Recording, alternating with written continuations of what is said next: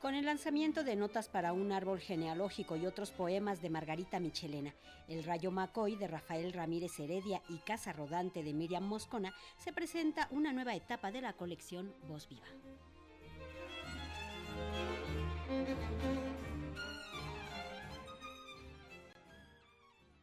Colección Voz Viva surgió en 1959 cuando se registró en una grabadora Ampex 350 al escritor Alfonso Reyes leyendo su poema Ifigenia Cruel. Desde entonces, esta colección que consta de 11 series reunida en 185 LPs de 33 revoluciones, 10 cassettes y 87 discos compactos, ahora comienza una nueva etapa con el lanzamiento de tres libros en código QR.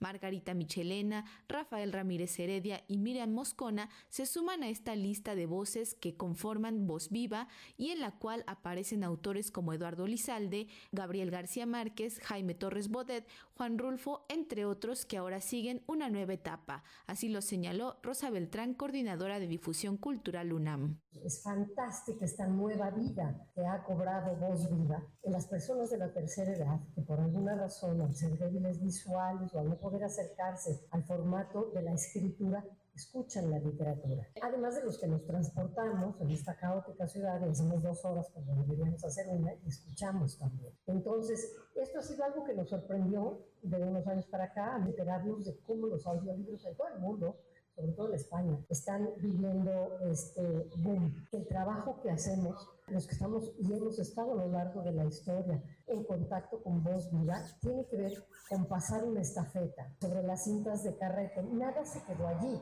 ha pasado a nuevos formatos y de esos a otros. Es decir, se trata de adaptarse a las nuevas tecnologías de manera que esto llegue a públicos cada vez más amplios y diversos y que los territorios geográficos no sean un impedimento.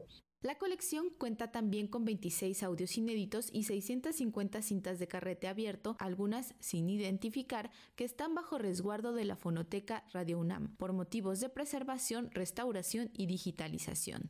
Así que poco a poco se pondrá a disposición del público toda la colección en el repositorio vozviva.unam.mx, como lo comentó Mirna Ortega, secretaria de Extensión y Proyectos Digitales de Cultura UNAM. Hay algunas de estas cintas que se desconoce, el, son pocas pues, pero desconocemos todavía el contenido. Eh, estaríamos hablando de unas ocho más o menos, que desconocemos el, el, contenido propiamente. Pero fueron cintas que se dejaron de usar en cuanto la tecnología ya nos permitió otro tipo de, de formas de grabación. Lo que estamos haciendo es que por medio de la digitalización se conserva en un archivo de la mejor calidad, un archivo WAV, el audio original para que las futuras generaciones puedan conservar, digamos, tener acceso a esto y que inclusive en la medida en que surjan nuevos formatos digitales eh, pueda haber una transición a estos. No sabemos lo que venga en el futuro, ¿no? Si hace, hace 10 años no nos hubiéramos imaginado estar hablando de lo que estamos hablando en este momento. Como parte de esta nueva etapa, se publicarán tres títulos que reúnen las voces de Javier Sicilia, Cristina Rivera Garza y Luisa Josefina Hernández, fallecida el pasado 16 de enero.